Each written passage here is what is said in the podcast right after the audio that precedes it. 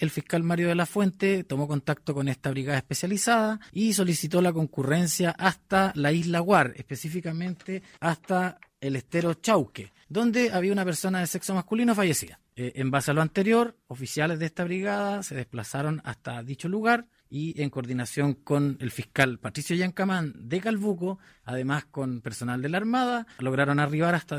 hasta dicho sector costero, pudiendo desarrollar las diligencias de examen externo policial del cadáver.